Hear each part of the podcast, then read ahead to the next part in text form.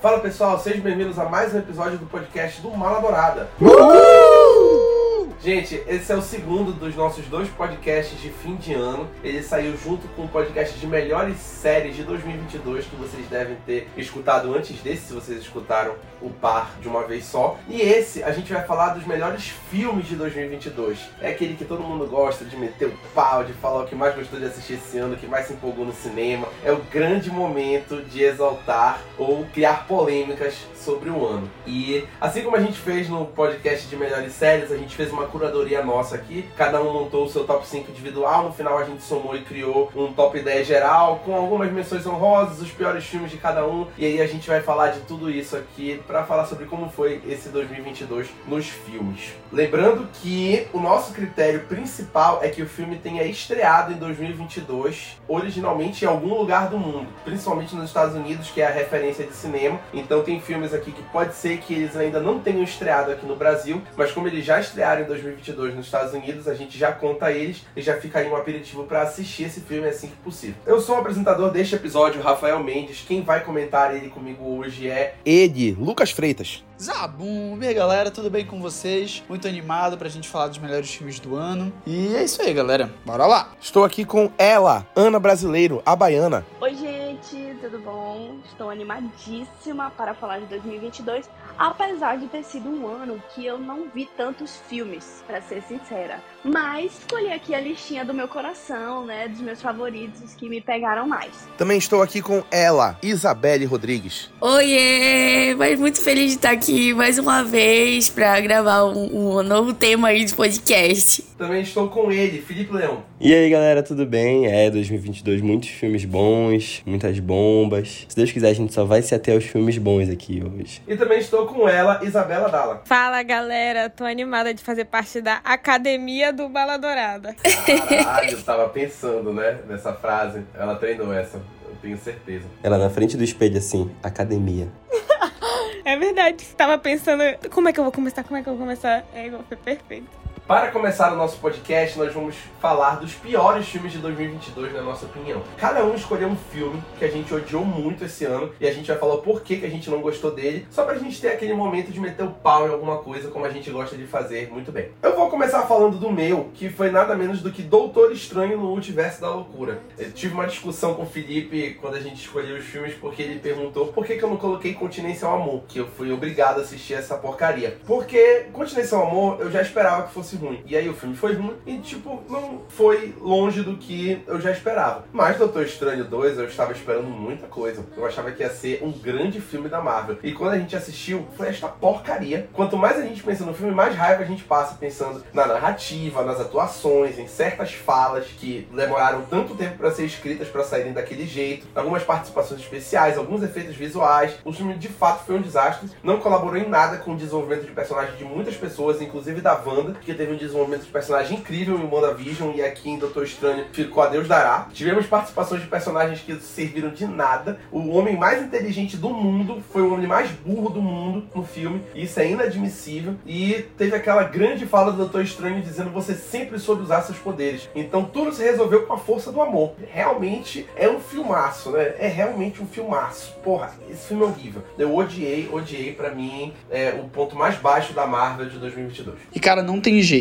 Não tem jeito. Eu sou uma pessoa que é contra live action, entende veementemente que o live action é um erro. Por quê? É muito simples, cara. Você vai refazer, você vai pegar uma obra que já existe, beleza. É muito fácil não fazer merda. Faz a coisa com feijão com arroz. Mas a galera vai fazer live action, quer fazer o quê? Quer inventar, quer inovar. Resultado, uma merda uma grande merda. Esse Pinóquio da Disney, facilmente uma das piores coisas que eu já vi. Alteraram a história de uma forma que, meu Deus, desolado, sério. É um dos piores filmes que eu já vi. Ainda mais porque Pinóquio é um clássico. Você altera o clássico, para você alterar o clássico, você pode mudar, não tem problema. O problema é ficar uma merda, que nem ficou essa, esse Pinóquio. Roteiro muito ruim, muito ruim. O tom do filme não foi bom. As escolhas de mudança no filme foram sem sentido, porque elas perdem a essencialidade. Dentro dessas histórias, você não pode perder a essencialidade. Tem coisas que não são mudáveis. Se você mudar, o filme perde o sentido. Exemplo, Pinóquio. Como é que tu vai me mudar ele não virar uma criança, sendo que o filme todo é sobre isso? Ah, mas ele se aceitou como um boneco. Dane-se! Dane-se! Não tem nada a ver. Ele vai entender como um garoto, que foi sempre o sonho dele, que o Gepeto é verdadeiramente o pai dele. Não só porque ele criou, mas porque o Gepeto é aquele que ama ele. Péssimo, péssimo, podre, horrível, morre. Pra mim, o pior filme de 2022. Assim, quando eu paro pra pensar em pior filme, pra mim é muito que decepcionou minhas expectativas. E esse filme, com certeza, foi Thor 4, foi Thor Amor e Trovão. Foi um filme que desde o início do ano eu tinha pedido a crítica dele, justamente porque eu tinha grandes expectativas da Jane como Thor. E nossa, foi um filme que me decepcionou do início ao fim. Inclusive, minha crítica tá disponível lá no feed para vocês verem. Eu acho que eu dei 6 pro filme, porque eu senti que o roteiro ficou muito ruim, as piadas ficaram muito bestas, tudo aquilo que o Taika conseguiu fazer com Ragnarok, eu senti que ele não conseguiu trazer aqui para Amor e Trovão, ou então ele tentou, mas não ficou da mesma forma, faltou ali um desenvolvimento, faltou ali pegar mais a gente. E alguns personagens ficaram muito esquecidos, como a própria Valkyria, então o Christian Bale também, assim, podia ter entregado um dos melhores vilões da Marvel, mas acabou que o roteiro não ajudou ele, então fiquei bem decepcionada.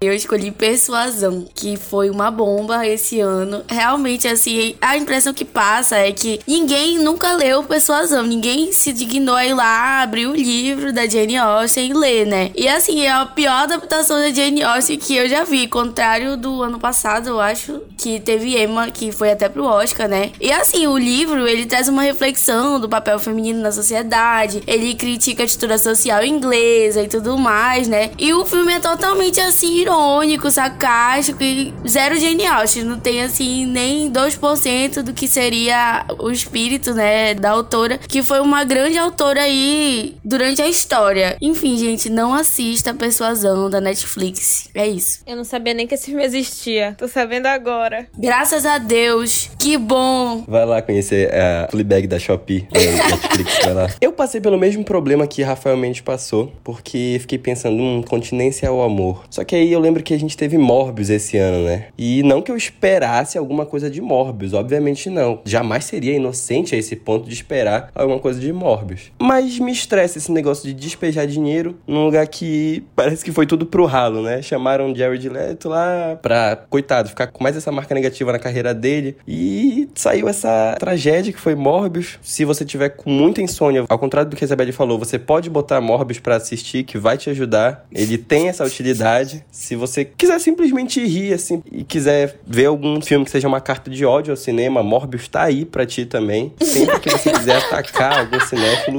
use esse filme e ande com ele, caso você odeie o cinema mesmo, e é isso. Eu não sei porque o Jared Leto ainda insiste, né? Coitado, eu fico com pena dele, bichinho. Se desse pra pelo menos dar umas risadas em persuasão, eu indicaria. Mas do início ao fim, ódio, raiva, revolta, entendeu? Então não assista persuasão, pessoal. Assista Morbius se você tiver aí querendo assistir uma coisa pouco ruim. Eu acho que pior que Morbius de persuasão é Blonde. Pra mim foi a bomba do ano, tá entendendo? Quando falaram, ah, o pior filme de 2022, não veio outro na minha cabeça. Ele consegue ser pior que Continência do Amor, o que é muito difícil. Eu achei um filme tão sexualizado que jogou no lixo a história da Marilyn Monroe, tá entendendo? A atuação da Ana de Armas não conseguiu nem se destacar no filme, que teve até um orçamento muito bom, tinha uma produção muito boa, mas que ficou horrível. A direção é ruim, parece que ela muda a cada 5 segundos, tipo o formato da tela muda a cada 5 segundos, o filtro da tela, até às vezes fica preto e branco, volta a ser colorido. Eu achei tenebroso esse filme. Infelizmente tem crítica de tudo isso no Mal Adorado, lá no feed. Se você quiser saber com mais detalhes o que achamos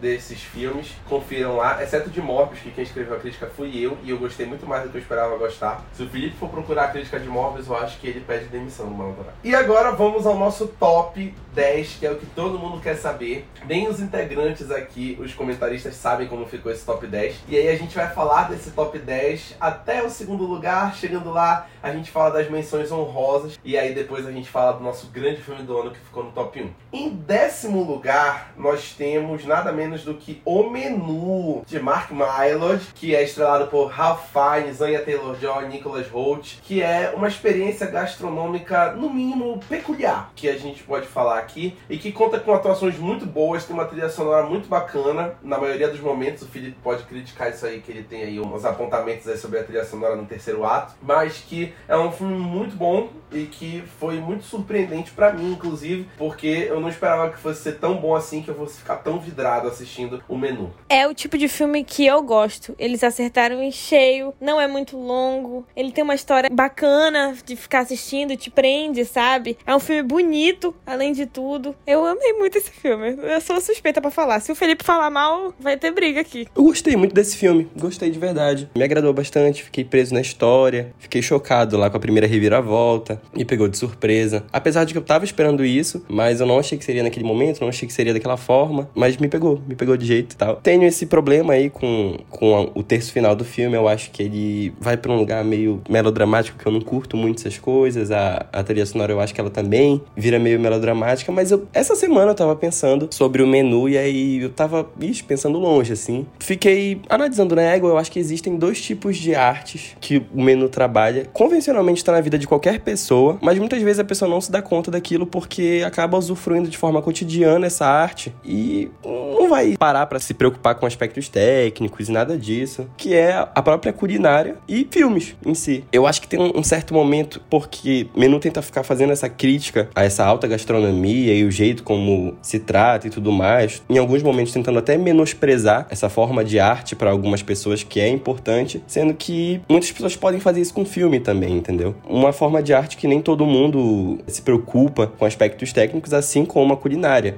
A maior parte das pessoas. E eu fiquei, égua, será que é tão digno assim essa crítica? Porque, enfim, são artes que têm seu nicho específico para serem apreciadas no maior ápice, digamos assim. Profundo, né? O Felipe foi longe aí nessa reflexão. Vocês sabiam que o Ralph Fiennes é irmão do Joseph Fiennes? É o comandante Fred Waterford de Handmaid's Tale. Eu descobri isso recentemente e eu fiquei chocada. Caralho, velho, Isabela inventou a roda hoje. O nepotismo tá em tudo que é canto. O nepotismo ele está em todos os lugares, Isabela. Tá vendo como é legal? Queria muito ser um Nepo Baby de Hollywood. Infelizmente eu vou ter que galgar meu caminho todinho até lá como uma pessoa normal. A crítica de um menu está no feed do Mal Adorada. A Isabela escreveu está lá. Foi muito difícil de sair essa crítica, ela me enrolou bastante, mas saiu. Para com isso, é que eu tava muito fascinada com o filme. Depois de ter tirado de mim a crítica. O filme tava no cinema até um tempo desse, mas aí ele deve ficar disponível em breve no Star Plus, porque ele é um filme da 20th Century. Então assim que ficar disponível, já confiram o filme lá. Em nono lugar, os Fablemans, a nova produção de Steven Spielberg, que resolveu fazer um filme por ano, agora que ele tá com quase 80 anos, como se ele tivesse tanta jovialidade assim, mas parece que ele tem toda essa jovialidade no cinema, porque como o Felipe gosta de falar, é o período de melhores filmes dele, agora ele velho, cheio de experiência. E The Fablemans é nada mais nada menos do que uma adaptação livre da história de vida do próprio Spielberg, que cresceu com o cinema e que se tornou um cineasta que a gente conhece hoje. E todo mundo tá falando que é uma grande carta de amor ao cinema, que é impossível não chorar com esse filme. O Felipe é o único da equipe que já conferiu o filme e ele vai falar melhor sobre isso, até porque o filme só estreia no Brasil no dia 12 de janeiro. Pega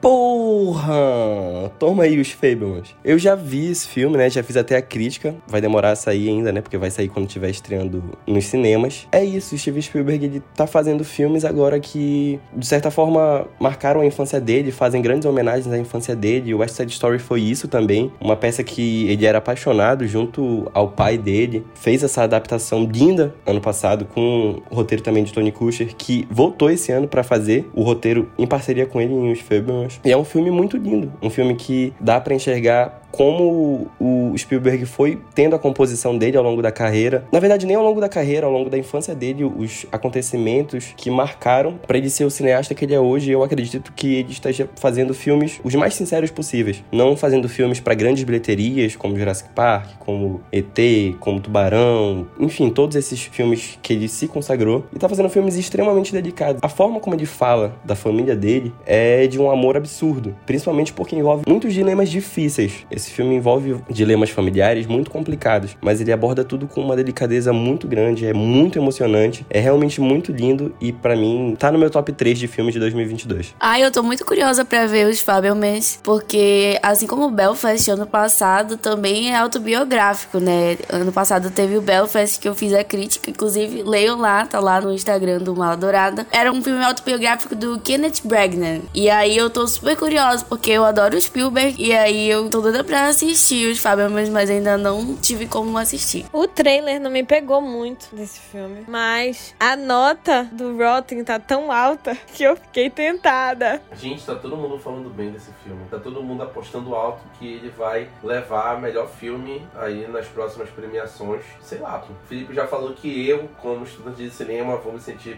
tocado. Inclusive, o Felipe assistiu na ilegalidade, mas eu estou me segurando para assistir nos cinemas, porque eu quero pegar essa experiência completa e seja o que Deus quiser. Todo mundo falando tão bem. É o Spielberg, né? Ninguém nunca aposta contra o Spielberg. É impressionante, não tem como. E vamos ver o que vai dar. Como eu falei ainda agora, os filmes estreia no dia 12 de janeiro nos cinemas. E logo que estrear, a crítica do Felipe sobre o filme já estará no feed do Mal Dourado. Porque ele já assistiu, já escreveu. A gente tá só esperando o momento certo para todo mundo poder ler a crítica do pai. Em oitavo lugar, nada menos do que Top Gun Maverick, o retorno de Tom Cruise aos cinemas que puta que pariu. É a única coisa que eu posso falar. Gente, esse homem, ele não sabe fazer filme para lançar em streaming. Ele não sabe fazer série. Tudo que ele sabe fazer é filme para cinema, para tu curtir no cinema. E com Top Gun Maverick fica comprovado isso, porque ele consegue tornar o filme muito melhor do que o original, com cenas de ação muito bem dirigidas, efeitos visuais espetaculares, atuações incríveis, trilha sonora incrível. O filme te deixa na ponta da cadeira a duração toda e foi eletrizante. É o melhor filme do ano para muita gente. Muita gente acha que Top Gun Maverick é o grande filme do ano e até agora é a maior bilheteria do ano de 2022. Disparado, tá com mais de um bilhão de dólares em bilheteria arrecadado ao redor do mundo. O espetáculo da vida do Tom Cruise, eu acho que nenhum filme vai bater o que Top Gun Maverick fez pra carreira dele. Quando esse filme lançou, todo mundo só falava nesse filme. Esse filme realmente foi um sucesso gigantesco. E mais que tudo, é um filme que deixa na memória um sentimento assim de casa, de alegria. Eu não sei explicar, mas toda vez que eu lembro desse filme e eu lembro das cenas felizes, assim, eu fico, eu fico feliz, eu fico animada. E é isso, eu gostei bastante. Esse fenômeno de 2022, né? O, o Rafael tava bem falando, melhor bilheteria e o quão é marcante e o quão importante também é Top Gun ter conseguido fazer isso, principalmente em tempos diferentes, em tempos que a, a janela de exibição do, do filme no cinema é bem mais curta do que em tempos anteriores à pandemia, em tempos anteriores ao streaming. E Top Gun conseguiu ser um filme que não é um filme de grande franquia, é um filme, claro, que, que é uma sequência de um filme que marcou uma geração e trouxe, né? Levou de novo muitas pessoas ao cinema, conseguiu manter no hype, conseguiu manter uma nostalgia, ter uma qualidade técnica impressionante, apesar de sofrer igual o filme anterior, primeiro filme, com as questões dramáticas, com o arco dramático do personagem, é aquela coisa bem clichê, mas é um, um filme com uma qualidade técnica primorosa, te deixa muito nervoso, né, ao longo do filme, sequências impressionantes e Tom Cruise fazendo tudo, né, de novo. Realmente conseguiu dar uma dupla face, tanto para as pessoas que assistiram na época Top Gun Maverick, como é o caso da minha mãe, que achava o Tom Cruise um chuchuzinho, ver agora para ela foi uma coisa muito nostálgica e que realmente fez muito sentido. Para mim que viu Top Gun ainda criança e depois algumas vezes mais velho, poder rever realmente é algo extraordinário. Para mim foi um dos melhores filmes do ano. Tom Cruise ainda consegue manter um nível altíssimo e eu gostei que eles conseguiram fazer uma história que está assim amarrada com a história do original, primeiro filme, porém não necessariamente se prende por completo, que é uma coisa que alguns filmes que tem esse lapso de tempo muito grande, lançam o primeiro e depois de muitos anos vai lançar o segundo, eles tentam, né, trazer aquela reparação, vamos ver uma continuação direta, tem intimamente ligado, não, realmente tem uma história que está intimamente ligada com o Top Gun original, mas ela não se prende, ela evolui, ela agrega. Ela entende que realmente passou um tempo, que o Maverick já é uma pessoa um pouco mais velha, tem que lidar com alguns fantasmas da época do primeiro filme, mas que a vida dele continuou e o filme avança nisso. Por que ele não se tornou uma pessoa de maior patente dentro da aeronáutica? Por que ele não conseguiu fazer isso? Vou atualizar os números só para ser mais preciso, é 1 bilhão 488 milhões de dólares em bilheteria. É a maior bilheteria da história da carreira do Tom Cruise.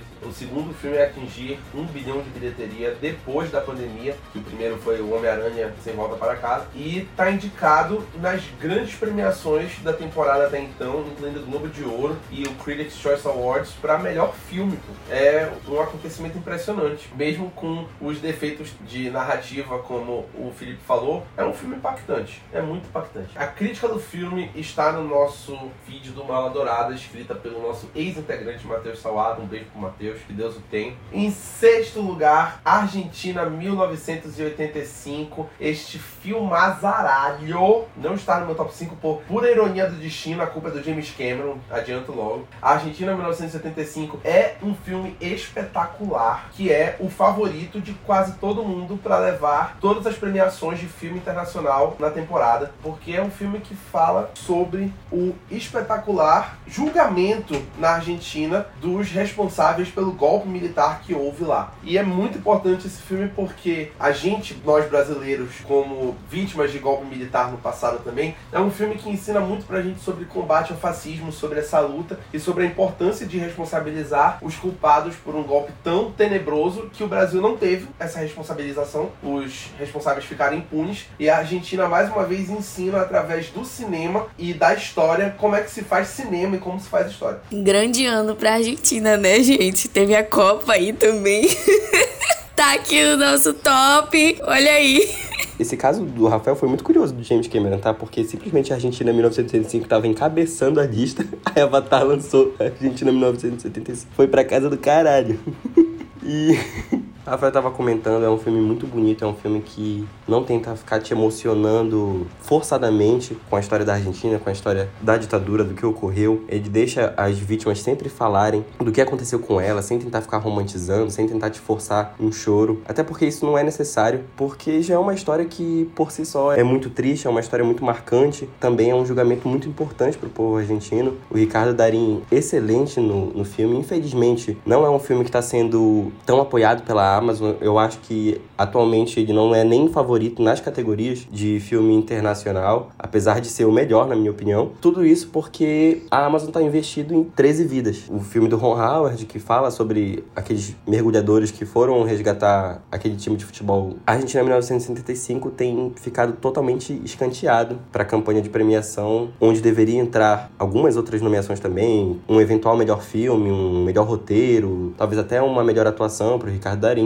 mas nada disso tem sido considerado por conta desse posicionamento da Amazon de não investir nesse filme que para mim é o melhor do ano. E a gente sabe que a campanha faz muita diferença, né, pro filme assim alcançar, principalmente as premiações aí do ano, assim. Geralmente a campanha é tanto de marketing quanto de tudo, né, relacionado ao filme, entrevista com os atores, com as atrizes. Isso faz muita diferença para chamar o público para assistir e impulsionar o filme para ele chegar, né, nessas premiações aí, Globo de Ouro, Oscar, né? O SEG Awards também. 13 Vidas não tá sendo indicada porra nenhuma. Queria esse comentário aqui. A gente já tá aí no meio da temporada de premiação. Praticamente todos os prêmios grandes já tem indicados. Só falta o Oscar, praticamente. Um aqui, um ali. O BAFTA, né? Ainda não tem também, mas são dois, os dois maiores, diria. E o filme não tá indicado a nada. Porra nenhuma do filme foi indicado, pô. Nada, nada. Então, que porra de campanha é essa que a Amazon tá fazendo que a porra do 13 Vidas não tá indicada a nada e o Argentina, que não tá nem fazendo campanha, é literalmente o favorito para ganhar melhor filme internacional. Enfim, é daí tu tira o quão forte é esse filme. É um filme fortíssimo. Muita gente ao redor do mundo já assistiu e já disse que não tem como não ganhar. Vamos ver no que vai dar, né? É uma grande aposta, é uma grande aposta. E é um filme imprescindível para todo mundo que quiser saber mais sobre história, que é um tópico tão legal. Assistam lá no Prime Video, como o Felipe falou, a crítica dele já está no nosso feed para conferir lá. E seguindo em frente, em sexto lugar, nada menos do que ele, o rei do rock, Elvis. Finalmente chegou aos cinemas depois de anos em produção, depois de muita gente pedindo uma grande adaptação cinematográfica que foi dirigida por ninguém menos do que o Baz Luhrmann, o cara que só sabe fazer filme de show. Todos os filmes dele parece que são um show no cinema. Enfim, quem não gosta do Baz Luhrmann é maluco. O Baz Luhrmann tem todos os problemas dele de narrativa, de direção, mas que ele entrega sempre um show no cinema, ele entrega um show. E é tudo muito brilhante, tudo muito deslumbrante, e ele faz isso com Elvis e que tem vários pontos incríveis. A distribuição da trilha sonora no filme é muito boa. Quando a gente para pra pensar, por exemplo, em Bohemian Rhapsody, que é aquele, enfim, não tem palavras para descrever aquele filme. Qualquer coisa é melhor do que aquilo, mas o Elvis ele ganha mais destaque quando a gente compara com filmes como esse. Não é melhor do que Rocketman, mas é um filmaço. Elvis é um filmaço. Nada bate a atuação do Austin Butler com o Elvis Presley, que encarnou o rei do rock como provavelmente ninguém faria. E ele se dedicou muito, ele fez trabalho vocal, ele aprendeu a dançar. Foi uma dedicação impressionante e que comoveu muita gente nos cinemas com a atuação dele. Inclusive, é um dos favoritos para levar o Oscar de melhor ator na temporada que nós estamos agora. Gente, o que é Elvis? Esse filme me pegou muito. Eu fui duas vezes ao cinema assistir. Da primeira vez eu fui com algumas amigas, né, e tal. E na segunda vez, sim, eu fui sozinha porque eu precisava assistir de novo, porque me atrasaram e eu não vi a primeira cena do filme. E assim, gente, o que é esse filme? Realmente a atuação do Austin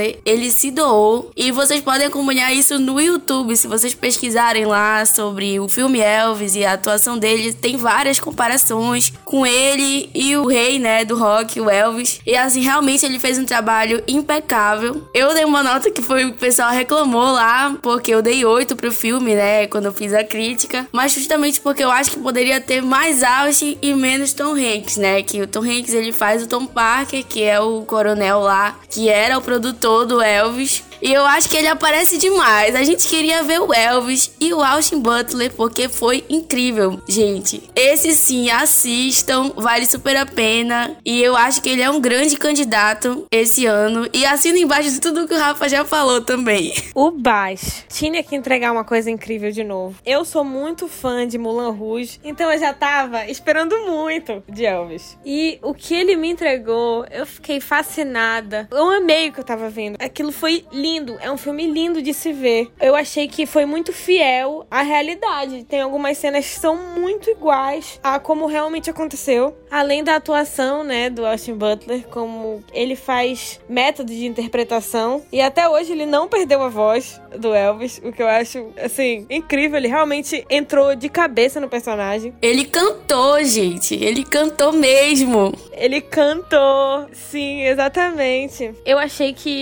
tem algum, alguns poucos defeitos, mas o final do filme eu me senti presa junto com ele naquele hotel e eu achei isso tão incrível que nunca um diretor tinha conseguido fazer isso e o Baz fez. Então eu dou totalmente esse crédito para ele. Elvis não estaria no meu top 10 de filmes do ano, apesar de eu gostar de vários pontos do filme. Austin Butler é realmente sensacional o trabalho dele. Já foi muito comentado pelas meninas. Eu, eu acho que é a minha atuação favorita também da temporada é do Austin Butler. Eu acho que ele salva muito o filme em muitos momentos. E isso que a Isabelle disse é muito assertivo. O Tom Hanks ele tá num momento da vida dele que ele é sedento por papéis que possam posicionar ele em temporada de premiação. Eu acho que esse filme também foi um pouco afetado pela própria distribuidora e acabou forçando algumas passagens que não deveriam acontecer, que tentam botar o, o, o personagem do coronel como se fosse a, a estrela do filme. O nome do filme não é Coronel, o nome do filme é Elvis. É o principal filme da Warner. A Warner tem investido muito nesse filme, que provavelmente vai ser indicado a melhor filme no Oscar. É uma campanha excelente, porque é um filme que saiu no primeiro semestre de 2022, e mesmo assim a, a Warner tem botado dinheiro e todo mundo tem comprado a ideia de Elvis para melhor filme. Mas é, de novo, é um filme que sofre com muitas coisas. A edição de Elvis é bem porca, porque é, é um, são décadas de carreira e tem algumas passagens que transitam 20 anos em 5 minutos, entendeu? A passagem do Elvis por Hollywood ela é totalmente ignorada. Isso vai sendo levado nas três porradas. Mas, sem dúvida, eu acho que os pontos fortes do filme, como o Austin Butler e como as cenas musicais, que são impressionantes, a caracterização, é realmente muito imersivo as cenas de show do, do Elvis. Isso te faz ignorar um pouco desses pontos negativos e acaba se sobressaindo esses pontos positivos de Elvis. Eu concordo, concordo mesmo. Eu acho que tem muita coisa que poderia ter sido melhor aproveitada no filme, mas assim, para mim não tira o brilho do que foi Elvis esse ano. Foi um dos meus favoritos. O Tom Hanks, ele realmente está tentando aí se posicionar para ser mais indicado, né? Ele recebeu uma indicação aí por um lindo dia na vizinhança, mas que foi, tipo, quase 20 anos depois da indicação dele anterior, que foi o Náufrago. Não deu certo, porque ele obviamente não vai ser indicado aqui nessa temporada.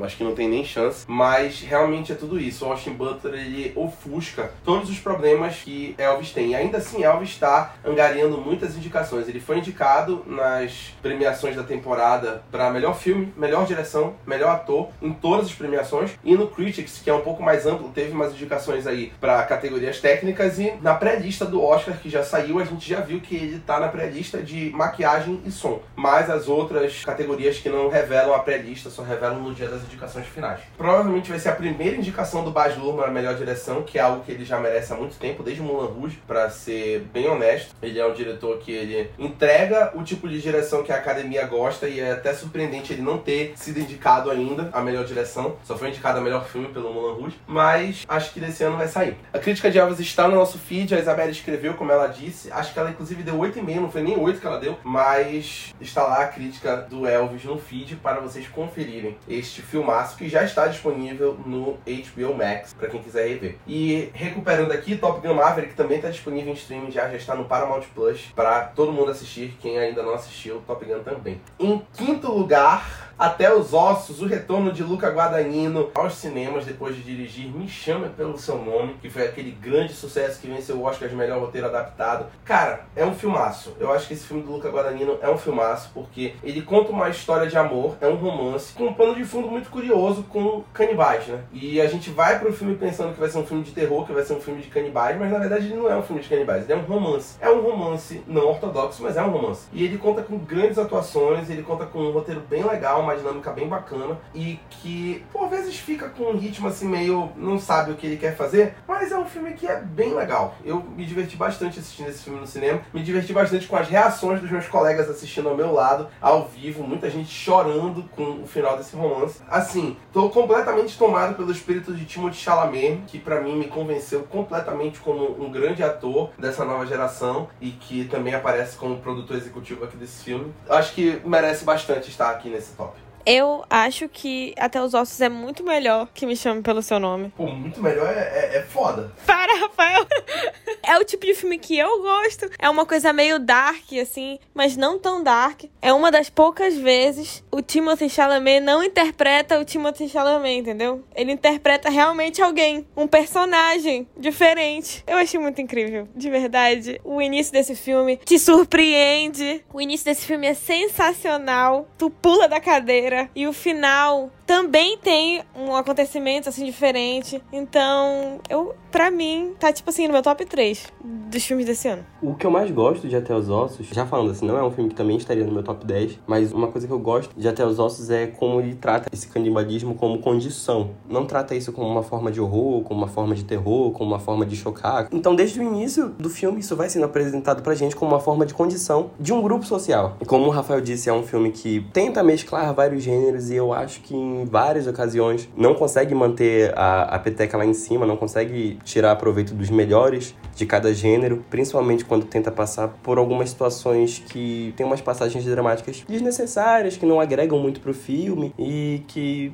tentam só fazer mesmo o espectador se emocionar. Mas as partes que o, o filme investe mais em um thriller, eu acho que é muito bem aproveitado. É sem dúvidas um filme bom, com boas atuações e gostei também. Pra mim, até os ossos mereciam um lugar melhor nesse nosso top 10, viu? Eu queria deixar claro. Inclusive, antes de eu assistir um outro filme que eu vou comentar mais tarde, ele tava no meu top 1. Foi o filme que mais chamou minha atenção em 2022. Sinceramente, eu acho que a gente tá no momento do audiovisual que a gente tem muita repetição, a gente tem muito copia e cola. Até os Ossos é um filme que ele sai da caixa. Apesar dele ser uma adaptação, né, de um livro, ou seja, a história já existia, o Luca Guadagnino não criou ela, para mim foi muito corajoso da parte dele fazer uma adaptação cinematográfica desse livro. Tipo assim, o cara realmente não tem limite, entendeu? E o filme, ele pega a gente de uma forma, parece que assim, a gente vai esperando que o filme vai ser todo sobre canibalismo, mas no meio dele ele se torna outra coisa e ele não precisa ser tão gráfico pra, pra chocar o espectador, sabe? E a gente consegue criar uma certa empatia pelos personagens. Não sei, ele, ele me fez sentir um, um misto de emoções muito grande e eu acho que esse pra mim é o ponto principal, assim, de um filme me chamar a atenção, de ele me cativar, né? Dentro de um ano de experiências de assistir filmes. Com certeza os que vão chamar minha atenção são os que conseguiram me trazer um mix de sentimentos mais diferenciados e com certeza até os ossos é o principal deles aqui. Foi o filme que me deixou assim, ele ficou comigo durante dias, sabe? Eu ficava digerindo o filme. Trocadilho completamente inoportuno, mas é verdade, pô. Tipo, a gente fica digerindo ele por muitos dias, porque é um filme que ele traz muita coisa e isso me pega muito. Até os Ossos ganhou o Leão de Prata em Veneza esse ano de melhor direção, né? E foi indicado ao Leão de Ouro também, que é o melhor filme, né? Do Festival de Veneza. Então ele é um filme aí que tem um renome, né? Ganhar o Festival de Veneza não é pra qualquer um. E tem uma atuação absurda do Mark Rylance. Uma atuação absurda que deveria estar sendo mais considerado na temporada de premiações. Acho que não vai ser a vez dele, mas é uma atuação absurda, é a melhor atuação do filme, sem dúvida. Toda vez que ele aparece, o filme ganha um, uma atenção absurda. Excepcional o trabalho dele aqui. O que eu fiquei com medo desse cara é brincadeira, mano. Eu fiquei com muito medo desse doido, sério. A crítica de Até os Ossos já está disponível no nosso feed também, escrita pela Ana Júlia Colares e deve ficar disponível em breve no HBO Max. A qualquer momento vai chegar lá, para todo mundo assistir. Em quarto lugar, nada menos do que o retorno de Jordan Peele aos cinemas. Não, não olhe esta obra-prima, esse filme que eu saí do cinema e só que eu consegui falar foi: não é possível. Eu falei exatamente só isso. Eu coloquei só isso na minha crítica do Letterboxd, porque eu não tinha palavras para descrever essa porra. É um filmaço, é um filmaço com um roteiro belíssimo, com atuações muito boas, com uma história muito bem elaborada e que te traz muitas percepções, muitas teorias que tu pode desenvolver a partir disso, que é fenomenal, pô. Eu acho que é o grande retorno do Jordan Peele que chega e mostra para todo mundo que ele pode fazer filme sobre qualquer coisa. Qualquer coisa que colocar na mão dele, o Jordan Peele sabe fazer. Ele ensina todos os diretores como é que se faz um filme de alien, de extraterrestre, no caso. Ele dá uma aula. Esse filme é sensacional. Mais uma vez a atuação do Daniel Kaluuya num filme do Jordan Peele, impecável, junto com a Kiki Palmer que também me surpreendeu muito. E eu achei esse filme maravilhoso. Eu já assisti três vezes. Eu quero assistir mais, porque a cada vez que eu assisto ele fica melhor. Eu queria dar uma menção honrosa ao arco do macaco, que foi incrível. Ele colocou ali de uma forma tão sutil, mas tão poderosa no meio do filme, que deu tanto sentido, conteúdo, que eu fiquei fascinada. De verdade, esse cara é muito bom. Ele sabe exatamente o que ele tá fazendo. Cara, o Jordan Peele é impressionante, né? Eu não acho que seja o melhor filme da curta filmografia dele, excelente, né? Para mim, os três filmes são excelentes, tanto nós, Corra, acho que Corra ainda assim é o melhor, mas Não Não Olhe é o filme, apesar de Corra ter sido um, um marco, assim, eu acho, nessa questão de debate racial no cinema, Não Não Olhe tem uma capacidade de deixar mais nas entrelinhas. É um filme que, acho que a cada assistida tu vai ter mais uma nova percepção, porque é um filme que atira para muitos lados, ele fala sobre a indústria do cinema, ele fala sobre redes sociais, ele fala sobre uma série de questões que, se tu for conversar com alguma outra pessoa, depois de ter terminado de assistir esse filme, vocês podem ter percepções totalmente diferentes e significado totalmente diferentes de mesmas passagens. Então, essa passagem que a Isabela estava comentando sobre o arco do macaco pode refletir em tantas situações que é um filme que, sem dúvida, vale muito a pena ser assistido. Não é apenas um filme sobre aliens, sobre ET, é muito mais que isso. De novo, esse diretor maravilhoso, maravilhoso, conseguiu fazer um filme incrível. Não Não Olhe é realmente uma experiência cinematográfica. Ela nos faz entrar em pontos assim que se não fosse Jordan Peele que fosse tocar, muitas vezes acho que a maioria dos diretores não conseguiria. Eu sou muito fã do Jordan Peele. Exatamente por ele conseguir acessar e fazer essas críticas sociais que ele faz de uma maneira muito sutil. E ele conseguindo utilizar vários jeitos, né? Foi muito engraçado porque ele falou que ele queria fazer um filme de alienígena. Mas não é simplesmente um filme de alienígena, ah, vamos fazer lá eles invadindo a Terra. Não. Até o jeito que ele mostra o alienígena, como um ser orgânico. A forma, o que que o alienígena come, só comendo a matéria orgânica e tirando, cuspindo o que, que ele não precisava. Uma metáfora com Hollywood. Hollywood mastiga e depois cospe o que não precisa mais. Tudo isso, a questão do faroeste, do herói negro, que na maioria das vezes não é falado em questões de faroeste, né, em filmes de faroeste, tirando Django Livre, que tem a presença do Django como esse protagonista negro, numa época que realmente existiam muitos negros, mas gostei muito, assim, realmente a, a, é genial o trabalho do Jordan Peele e Não Não Olhe, como foi nos outros filmes dele, Us, como foi em Corra, que para mim Corra ainda continua sendo o melhor filme de thriller da década, quiçá dos anos 2000 para frente. Muito bem feito. Não Não Olhe não consegue chegar no nível de Corra, porque eu acho que é uma proposta totalmente diferente, mas consegue passar uma mensagem muito boa e perfeita. A crítica de Não Não Olhe está disponível no nosso feed, o Lucas Freitas escreveu. Em breve vai estar disponível algum streaming. E eu acho uma pena que esse filme esteja sendo esnobado na temporada de premiações, porque, no mínimo, um melhor roteiro original valia a pena. Valia a pena demais. Em terceiro lugar, nada menos do que ele, Avatar, o Caminho da Água. Puta que pariu, caralho. Juro, foda-se. Caralho.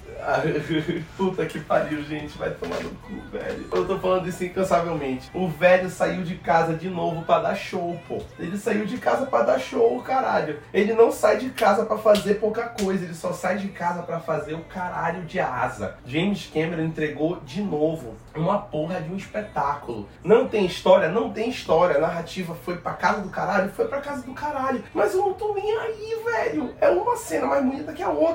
O cara usa efeito visual no mais puro sentido da palavra. No mais puro sentido da palavra. Só ele sabe fazer isso no cinema. No dia que esse homem morrer, o cinema digital morre com ele. É impressionante. Impressionante que ele fez 13 anos depois. Ele conquistou o mundo de novo. Como é que o cara conseguiu fazer todo aquele mundo? Eu fico abismada. O roteiro vale o quê? 10 centavos? No máximo. Mas ninguém liga realmente. O Rafael tem toda a razão. O cara, o cara é incrível. O cara ficou numa caverna fazendo esse filme pra apresentar isso pra gente. E a gente agradece por ele ter ficado escondido esse tempo todo. Olha, é de uma criatividade, gente. Realmente, assim, é incrível esse filme. Eu caí de paraquedas, porque eu fui convidada pela minha irmã e pelo marido dela. Eles falaram assim: bora lá. Eu falei: é, eu não tava querendo assistir, mas bora lá. Gente, valeu cada centavo. Assim, realmente é lindo. O visual do filme é lindo. Eu amei, amei tudo. E assim, geralmente eu não sou chegada quando falo assim, ah, é o blockbuster, já fico meio assim, sabe?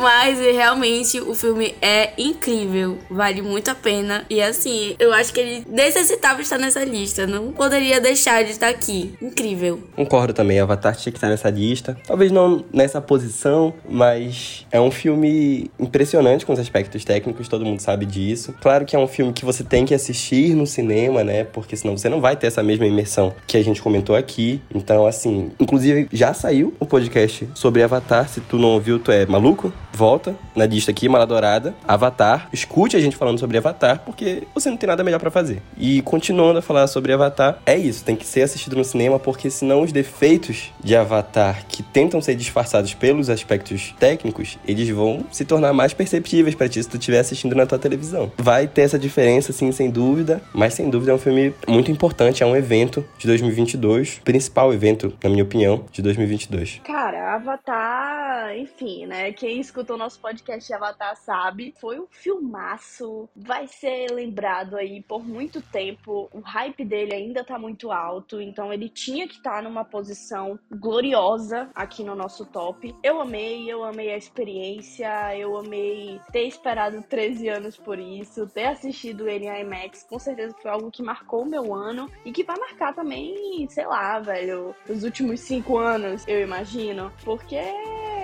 com certeza vai demorar pra gente ter uma experiência como essa de novo. Principalmente se tratando, né, do espetáculo visual que ele foi. Por isso que para mim ele não ficou ali no top 1 na minha lista pessoal, porque ele teve alguns problemas de roteiro que para mim é muito importante. Gente, vocês sentiram que tinha três horas? Porque eu não senti, passou tão rápido. Eu acho que eu tava tão. Eu senti. A primeira parte do filme passou muito lentamente para mim. E aí depois que eu me envolvi com a história e tudo mais, aí realmente passou assim. Eu achei que eles apresentando o povo da água, que eu tava tão ali, sabe? Eu aproveitei que era 3D, eu tava tão, aham, uhum, isso aí. E aí eu nem senti, passou tão rápido. Olha, eu acho que talvez seja porque eu não assisti em 3D, eu assisti em 2D o filme. Mas assim, gente, mesmo assim, é uma série. Eu gostaria de assistir em 3D, mas eu não sei se eu aguento mais 3 horas e meia.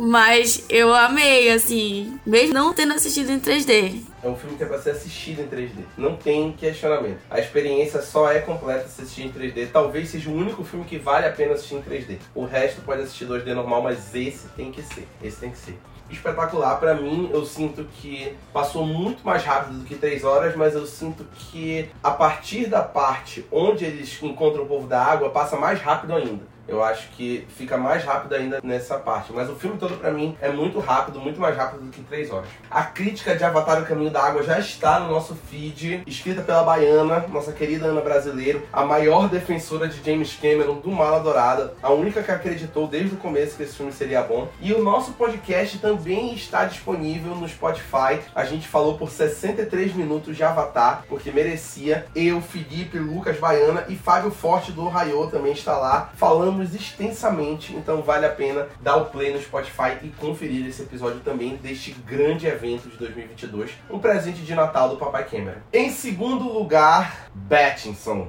Batman. O Batman, pô, o Batman, só simplesmente ele, The Batman. Para mim, o melhor filme do ano. É o meu filme favorito desse ano. É o filme que eu esperei ansiosamente por anos. Eu acreditei no Robert Pattinson desde que ele estava em audições para o papel. E quando o filme saiu, para mim foi espetacular. Foi tudo que eu esperava de um filme do Batman. Eu acho que é o melhor filme do Batman já feito, tecnicamente falando, narrativamente falando. Para mim, o Robert Pattinson ele encarna muito bem o Batman que ele se propõe a fazer. Tem grandes atores é um grande elenco, grande maquiagem, grande trilha sonora, grande fotografia. É tudo grandioso nesse filme, tudo grandioso. E é um filme também de 3 horas de duração que quando eu assisti no cinema eu não senti as 3 horas. Eu achei que foram imensamente proveitosas. É tudo muito impecável. Eu acho que realmente é o Batman que os fãs de quadrinhos, os fãs de Batman mereciam e que mostra todo o talento do Robert Pattinson como ator para não deixar mais sombra de dúvida sobre o potencial dele. Eu acho que depois do Coringa do Heath Ledger, o Charada foi um dos melhores vilões de Batman até agora no cinema. Eu discordo um pouco sobre a duração do filme. Eu acho que foi proveitosa sim, mas talvez tenha sido exaustivo demais para mim. Mas eu tenho que concordar que a trilha sonora desse filme é uma obra-prima. A trilha sonora desse filme é uma coisa incrível e que te coloca junto do Batman ali naquela coisa meio trevosa, sabe? Eu gostei muito. Realmente não seria o segundo lugar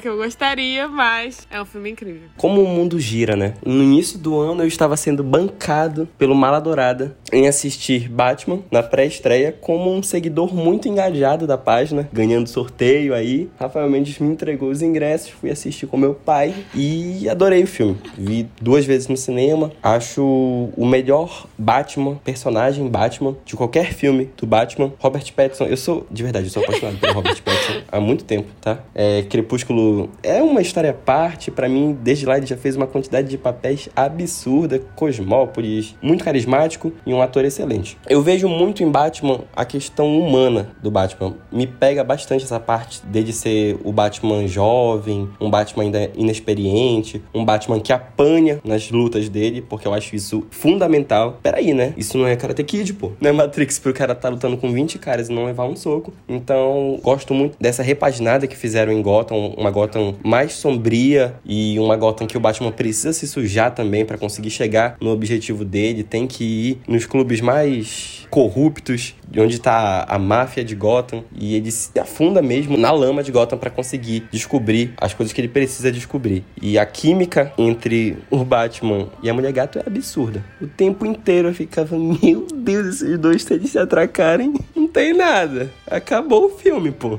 Nossa, é difícil falar de Batman aqui porque eu tô com outros grandes especialistas no assunto, mas mesmo ele tendo acontecido ali no iníciozinho do ano, eu mesmo só vi uma vez, então tô mais esquecida do filme, mas tenho certeza que o Rafael deve ter assistido 500 vezes. Batman foi um filme que marcou, foi um filme que a gente vai lembrar dele, porque é um herói muito icônico e toda vez que a indústria se propõe a trazer de novo esse herói, ela precisa surpreender o público. E foi isso que aconteceu. Então, Batman foi um filmaço. O Robert Pattinson superou todas as expectativas. Para mim, ele é meu Batman favorito, sim. E todo o desenvolvimento do Charada também é um ponto muito positivo do filme. Toda a estética dele foi um filmaço, velho. Não, não tinha como ele não tá bem representado aqui na nossa lista. E realmente, para mim, foi um grande acerto. A produção, tanto artística, quanto de fotografia, quanto de roteiro de The Batman, tentou tirar, né? Sair da casa. Vamos sair da casa. Esses filmes desse ano realmente tentaram sair da casinha. A gente tem uma coisa que já é consolidada. O que é que a gente vai fazer? Pegar a coisa consolidada e transformar. Robert Pattinson não é uma pessoa que você olha e fala: esse cara é o Bruce Wayne. Ben Affleck consegue chegar a uma excelência nesse quesito muito maior. Por quê? Porque ele se assemelha melhor fisicamente babá, pererê, pão doce. Porém, Robert Pattinson conseguiu fazer uma coisa que nenhum dos outros Batmans conseguiu fazer, na minha opinião,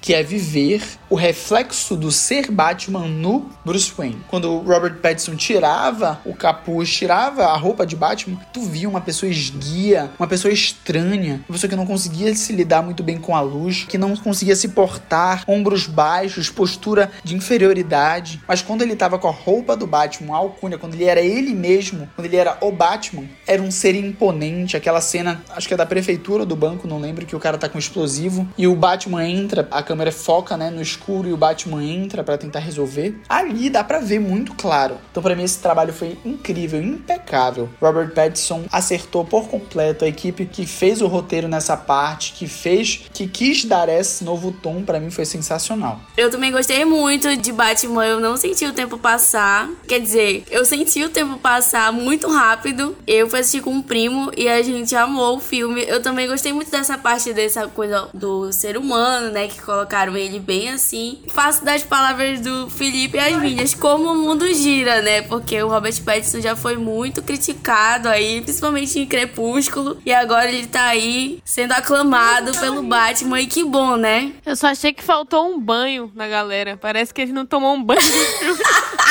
É verdade. Parece muito que ele não tomou banho no filme. Não vi um cabelo molhado, sabe? Uma coisa só se for de chuva, assim. Achei que faltou um banho. Galera cheirosinha. Não senti esse cheiro aí que o Felipe tava falando. E é um Batman que é muito perceptível o quanto ele tá entregue pra Gotham. A conclusão do filme é simplesmente isso: é ele olhando para trás e não podendo ir, porque ele tem que seguir em frente, porque ele sacrifica tudo por Gotham. Já perdeu muita coisa por Gotham e ele se entrega inteiramente pra Gotham. Infelizmente, é um filme que teria potencial para a temporada de premiação em vários quesitos, teria realmente. Só que é aquilo, né? A, o principal candidato da Warner é Elvis. Warner joga muito dinheiro em Elvis e Batman tem um, um problema muito grande que Batman estreou antes da cerimônia do Oscar 2022. Então, isso é, torna muito difícil a competitividade desse filme para qualquer cenário de Batman. Ah, e outra coisa, a cena deletada, uma cena extra que foi divulgada depois de Coringa, eu achei um absurdo.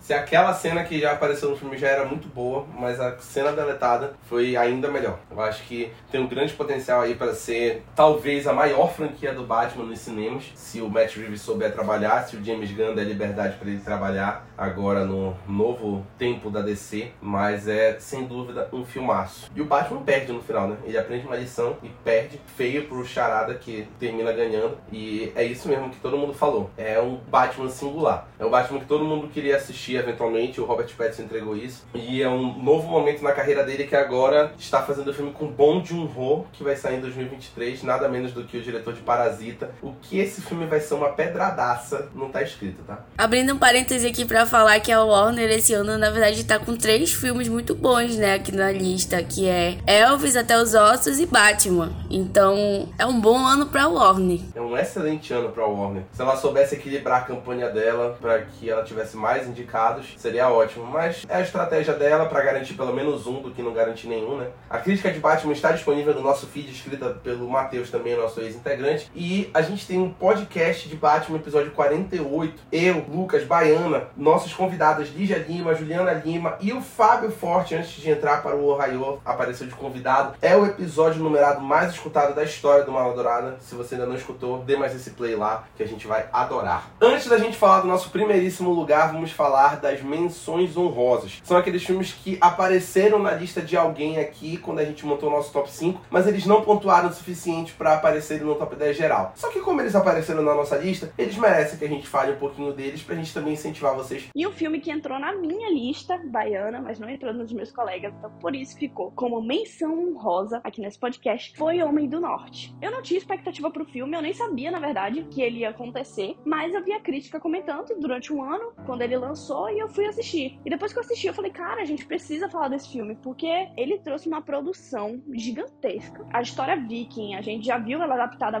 várias vezes no cinema, e eu acho que Homem do Norte conseguiu trazer mais uma adaptação louvável. É um filme que envolve muitas coisas, é de um diretor que eu gosto muito, e ele tem uma construção, ele é um épico, toda a produção dele é magnífica. Foi um filme que eu saí assim com um sentimento de 10. Eu acho que eu dei 9,5 assim pra ele por algum probleminha ou outro, mas ele é um 10, cara. É um filme muito bom e que eu recomendo demais se você não conferiu esse filme. Saiba que ele está disponível no Prime Video e a minha crítica também está disponível no feed do Mala Dourada. Gente, um outro filme que foi muito importante em 2022, a, a melhor animação de 2022, na minha opinião, é o Pinóquio de Guilherme Del Toro, que é um filme em stop motion, um filme muito cuidadoso com todos os aspectos, todos os aspectos dele. É uma nova repaginada de Pinóquio, é um Pinóquio mais rústico, é um Pinóquio que explora muito mais essas questões de teimosia, de identidade, de relação de pai e filho, e em um contexto um pouco mais diferente do que a gente está acostumado a ver as histórias de Pinóquio. Então, é, na minha opinião, também a melhor adaptação de Pinóquio de todos os tempos. Acho que só não ganha de Pinóquio original por conta da originalidade, que é Pinóquio original, né? Então sempre tem que ter esse fator envolvido. Mas Guilherme Del Toro fez um filme excelente. Se eu tiver que dar uma recomendação para vocês, vocês assistem esse filme na Netflix, que é um filme que passa super rápido. E em seguida, eu acho muito interessante também assistir um pequeno documentário sobre Pinóquio de Guilherme Del Toro, que é mostrando os bastidores e como o filme foi feito. É um documentário super curtinho, tem menos de meia hora e é muito recompensador. E a crítica de Pinóquio de Guilherme Del Toro tá escrita e no feed do Mala Dourada pela maior fã né, de Guilherme Del Toro, Isabela Dalla. Euzinha, gente, vão lá conferir, viu? Eu amo esse cara e eu vou dar todo o crédito pra ele. E também teve Arremessando Alto, que não foi um filme que ficou entre os top 10, mas que sem dúvidas é uma menção honrosa. Esse trabalho brilhante de drama do Adam Sandler, que traz essa história nova sobre um jogador promissor que vem da Espanha para fazer um draft dentro da NBA. O que mais me chocou e me puxou para dentro do filme foi realmente a história de superação. Um roteiro que foi tocado diretamente pelo LeBron James. Isso ele faz desde do NBA 2K 17, 18, se não me falha a memória. Ele também toca nos roteiros desde que o Spike Lee fez o Micah Here dentro do NBA.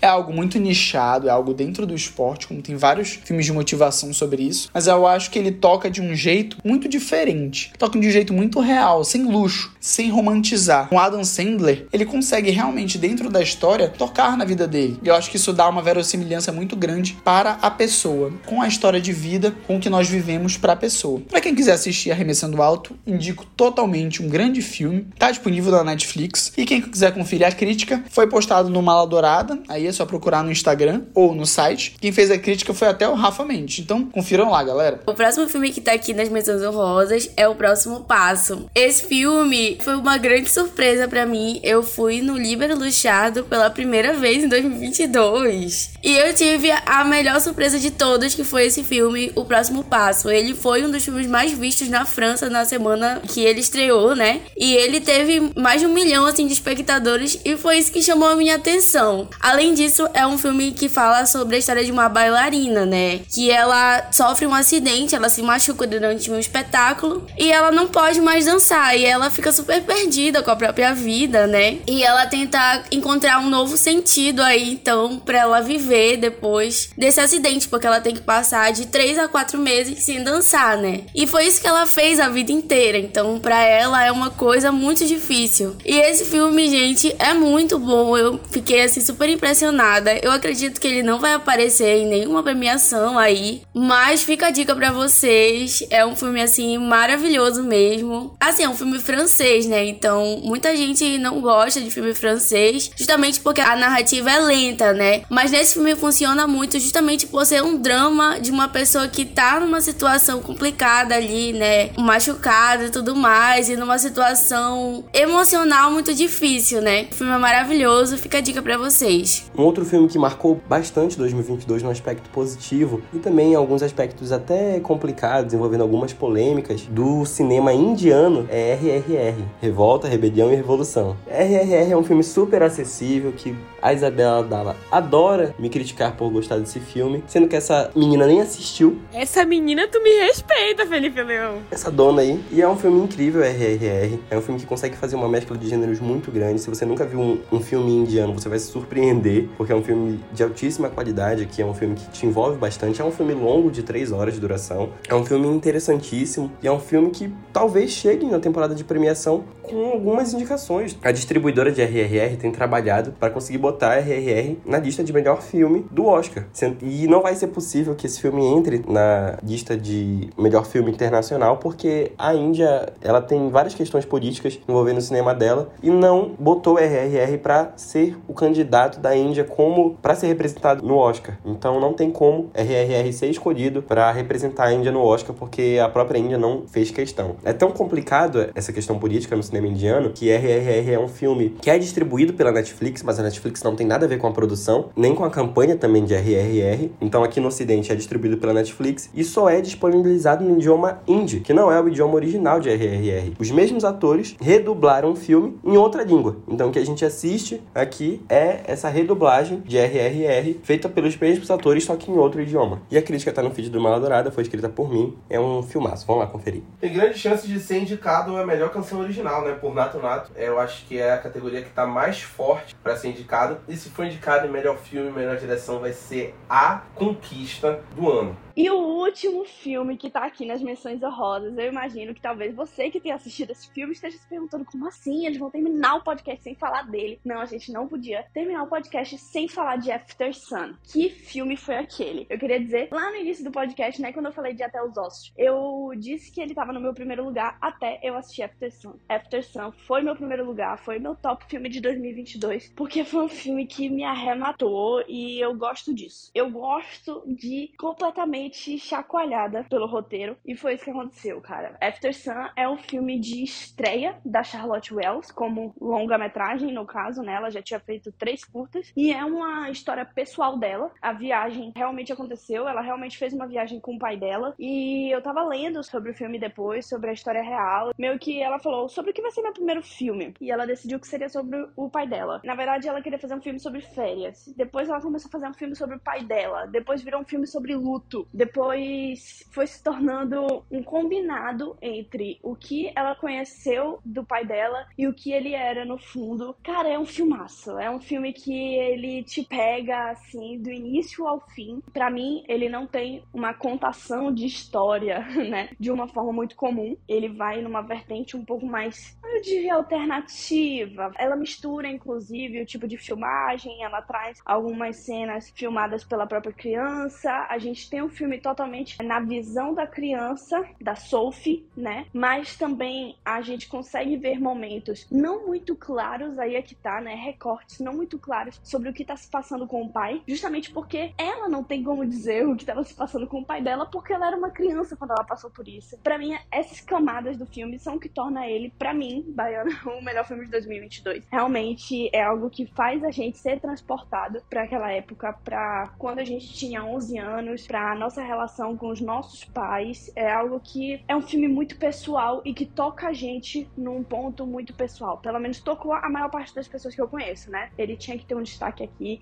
E eu, o Rafa e o Felipe amamos esse filme, então a gente tinha que falar dele a Baiana falou muito certo aí que a gente não poderia deixar de falar de After Sun. A gente ficou remoendo muito tempo porque quando a gente montou nosso top 5 aqui, quem assistiu o filme, né? Eu, a Baiana, o Felipe, a gente ficou remoendo porque After Sun não tinha entrado no nosso top 5. E apesar da gente gostar muito dos filmes que estão no nosso top 5, por isso que eles entraram no top 5 final, a gente também ficou muito triste de After Sun não ter conseguido entrar. Não dava para não falar. E eu acho que o mais impactante do After Sun é que ele é muito simples, mas quando tu pega a mensagem, que não é uma mensagem mensagem sutil, mas também não é uma mensagem que tá muito difícil de tu perceberes. Ela é uma mensagem que tá lá, e uma mensagem que faz muito sentido, mas que é passada de uma forma muito nas entrelinhas o mais forte é isso, porque quando tu pega a mensagem depois dela ter sido passada nas entrelinhas, ela te marca e ela fica impregnada na tua mente, ela fica impregnada na tua experiência e tu fica obcecado toda vez que tu pensa sobre After Sun. É uma coisa que eu gosto de brincar porque é um filme que ele toca tanto quem tem problemas com pais quanto quem tem uma relação saudável com os pais, porque é muito profunda essa ideia de tu não conhecer os teus pais de verdade. É muito doido parar para pensar nisso, é muito doido parar para pensar em cada detalhe e eu acho que a atuação da Frank Corio e do Paul Mescal, que tá impecável, acho que ajuda muito nessa percepção. E tu tem que reassistir o filme com a percepção de tu saberes como termina, para tu pegares as nuances que a Charlotte Wells deixou lá, para tu não perceberes de primeira, para tu perceberes só realmente depois que tu reassistires com uma experiência diferente. Mas eu lembro que quando eu assisti After Sun, eu falei logo pro Rafael ir assistir porque é um filme que te causa uma reflexão foda no final. É um filme com poucos acontecimentos, não tem acontecimentos tão marcantes como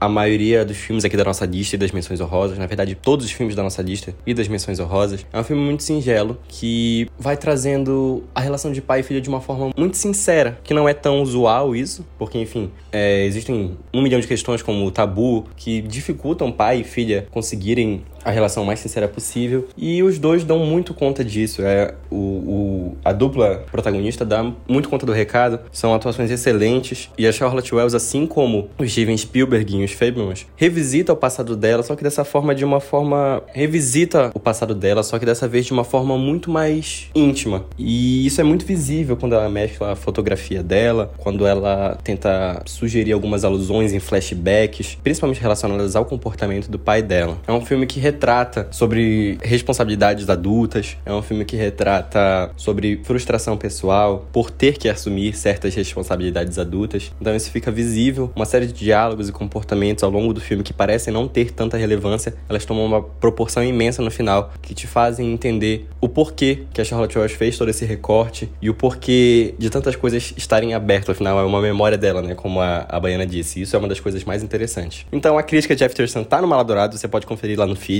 é um filme que já estreou nos cinemas, no Libero Luchardo, mas já saiu, mas em janeiro volta de novo para os cinemas, então eu com certeza assistiria de novo esse filme. E particularmente é um filme que entraria no meu top 10 e é magnífico, After Sun. Chegou o momento que todos aguardavam. Existe uma grande diferença entre o seu filme favorito, entre o grande evento do ano e o filme que na verdade é o maior do ano. Não tem discussão. O maior filme do ano que tá no nosso top 1 só poderia ser Tudo em Todo Lugar ao mesmo tempo, que apareceu na lista de quase todo todo mundo aqui do Mal Dourado. As nossas listas elas vão cada uma para um lado, sempre tem um filme que diverge, sempre tem uma lista que diverge mais do que outra, mas tudo em todo lugar ao mesmo tempo é uma unanimidade impressionante entre todo mundo que assistiu esse filme. É impossível não assistir esse filme e não achar que esse filme merece estar no top 5, se não estar no top 1 da tua lista. É um filme que simplesmente não só trabalha o multiverso do jeito que ele precisava ser trabalhado no cinema e que ninguém nunca tinha feito antes, mas é um filme que consegue debater a existencialidade humana, consegue debater relações humanas, consegue debater ancestralidade, tudo num filme de ficção científica, de multiverso, com atuações inacreditáveis, em um filme que te leva para todos os lugares inimagináveis do mundo, para no final ele ser resumido só a uma relação mal resolvida que só precisava de um diálogo para que evitasse tudo aquilo. É impressionante. É a maior bilheteria da história da A24, essa produtora que entrega filmes tão irreverentes e que todo mundo gosta de assistir. É a maior bilheteria da história da A24, é o primeiro filme da A24 a passar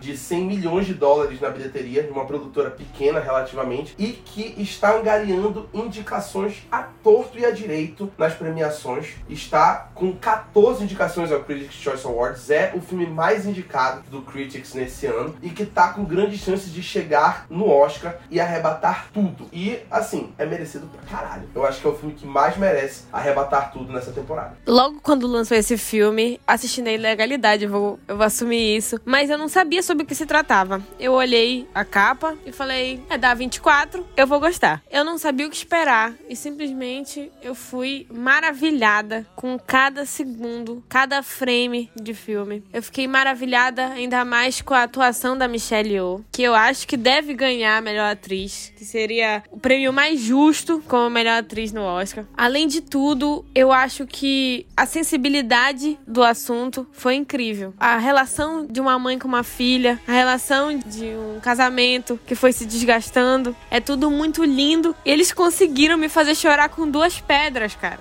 Como é que um filme consegue emocionar com duas pedras? Eu achei que esse filme mudou muito a minha percepção de o que é um filme revolucionário no cinema. Eu concordo com tudo isso que a Isabela disse. Eu acho que é um, vai ser um marco no cinema. Todo mundo vai lembrar de tudo em todo lugar ao mesmo tempo. É um filme que saiu no mesmo ano de outro multiverso lamentável, que é Doutor Estranho. Deu uma aula de multiverso, né? Um filme que envolveu muito amor. Um grupo pequeno de supervisores de efeitos visuais. Toda a pós-produção desse filme é um filme que custou 25 milhões de dólares e que tem os efeitos visuais impressionantes. É um filme muito megalomaníaco, né, em, em vários momentos, mas é um filme que precisa ser megalomaníaco porque é tudo em todo lugar ao mesmo tempo. É sem dúvida o maior filme do ano. Veio para mostrar, né, que um projeto com amor feito pelo Daniel, né, que foram os diretores desse filme, ele supera em muitas ocasiões o dinheiro que é gastado de uma forma sem critério, de uma forma desnecessária e assim por diante. Inclusive, tem muitas pessoas apostando para tudo em todo lugar ao mesmo tempo, como talvez sendo hoje o maior favorito a ganhar melhor filme no Oscar, porque tem acham que ele atinge mais o consenso do que os Fablemans. São dois filmes incríveis, dois filmes impressionantes, mas que algumas pessoas estão apontando essa vantagem aí para tudo em todo lugar ao mesmo tempo, justamente porque a academia do Oscar ela premia pelo consenso, né? Ela considera o consenso como principal forma de eleger o filme daquela edição. Tudo em todo lugar ao mesmo tempo foi um filme que eu assisti essa semana ainda. E assim, gente, esse filme explodiu a minha mente.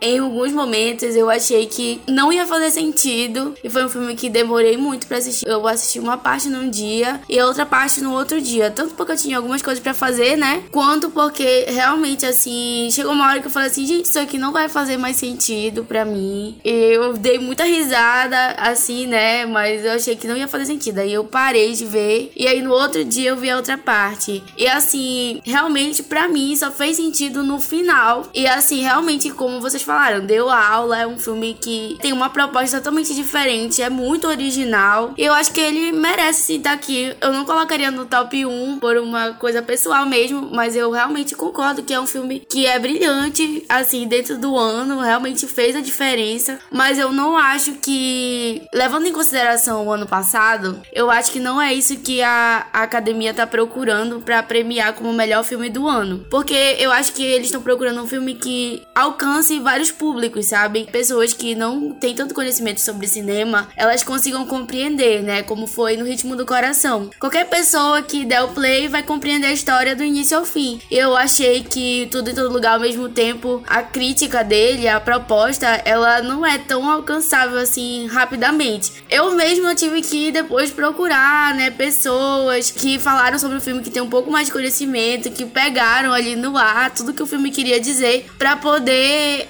entender e pensar um pouco sobre ele, assim, sabe? Mas assim, eu acho que não tem nenhuma dúvida de que é um dos melhores filmes do ano pelos efeitos especiais, pela atuação, é, pela proposta, né, que é original, como eu falei, né, diferente, mas é isso. Para mim foi um filme completamente diferente fora da caixinha total. A primeira vez que eu vi, eu achei que não tinha gostado assim do filme, porque realmente eu não tinha entendido o filme. Da segunda vez que eu fui ver, eu me atentei apenas nos detalhes, tentei entender como um todo assim a experiência, né?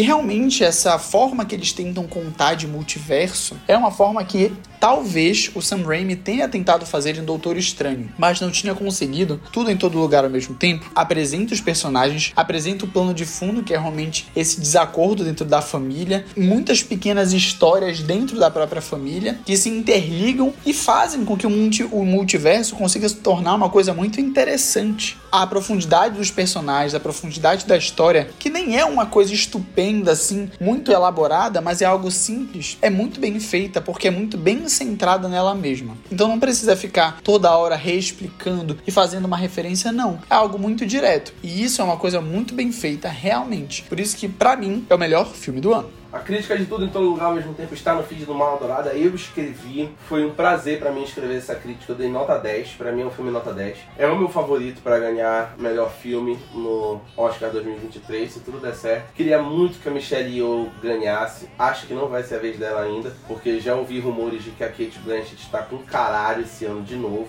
Ela resolveu sair de casa para fazer o caralho de novo. Pelo menos indicada, eu acho que a Michelle Yeoh deveria ser, porque ela nunca foi indicada. E, gente, a Michelle Yeoh é a Michelle Yeoh, né? Todo mundo sabe, o Tigre e o Dragão e todas as coisas que ela já fez no mundo, ela já merecia essa indicação. E acho que o Ke Huy Kwan, que saiu da aposentadoria só para fazer esse filme, como o marido dela, com certeza deve levar melhor ator coadjuvante. Eu acho que é o favorito de muita gente, deve levar ator coadjuvante. E a Jamie Lee Curtis, eu acho que ela também vai conseguir a primeira indicação dela nesse filme também. Melhor atriz coadjuvante. Vamos ver, é um filme que está prometendo quebrar barreiras. Dessa forma, a gente encerra o nosso podcast de melhores filmes do ano de 2022. A gente deixou tanto filme de fora, gente, mas é porque a gente só podia escolher escolher um selecionado. E é um absurdo que a gente deixe tanto filme de fora, mas é porque, como eu falei lá no podcast de melhores séries, é um ano de retomada pro audiovisual. A gente passou tanto tempo parado por conta da pandemia e esse ano foi o ano que tudo resolveu voltar de uma vez. Então muita coisa boa saiu esse ano, muita coisa ruim também, mas muita coisa boa que merecia ter sido falada aqui. A gente comprimiu os melhores dos melhores para só dar um aperitivo para vocês do que esse ano representou. Queria agradecer aos meus comentaristas do podcast de hoje, Lucas, Baiana, Isabelle, Felipe e Isabela por colaborarem neste grande episódio que estávamos muito ansiosos para gravar. Queria agradecer aos ouvintes do Maladorada por terem escutado até aqui esse episódio, que foi mais um episódio longo do jeito que todo mundo gosta, mas que precisava ser feito, precisávamos falar sobre tudo que falamos. Queria pedir para vocês continuarem compartilhando nossos conteúdos, mandando para aquele seu amigo que vai adorar escutar este podcast do Maladorada e todos os nossos outros conteúdos. A gente tem crítica saindo direto, temporada de premiações está chegando, vai ter live do Oscar de novo, vai ter críticas de novo sobre todas as produções indicadas os nossos podcasts vão voltar em 2023 mais com tudo ainda. A gente vai ter mais episódios do podcast numerado, a gente vai ter mais episódios de Valkyrias, que já tem tema planejado para janeiro. Me falaram, e eu não posso revelar o tema ainda, mas eu acho que a Isabela vai surtar, né? Acho que ela já deve saber qual é. O Rayo também vai voltar em janeiro. Melhores piores filmes do mundo e 30 minutos de soco sem perder a amizade, prometendo bons episódios para 2023. Teremos um novo programa de podcast sobre K-dramas comandado pela Isabela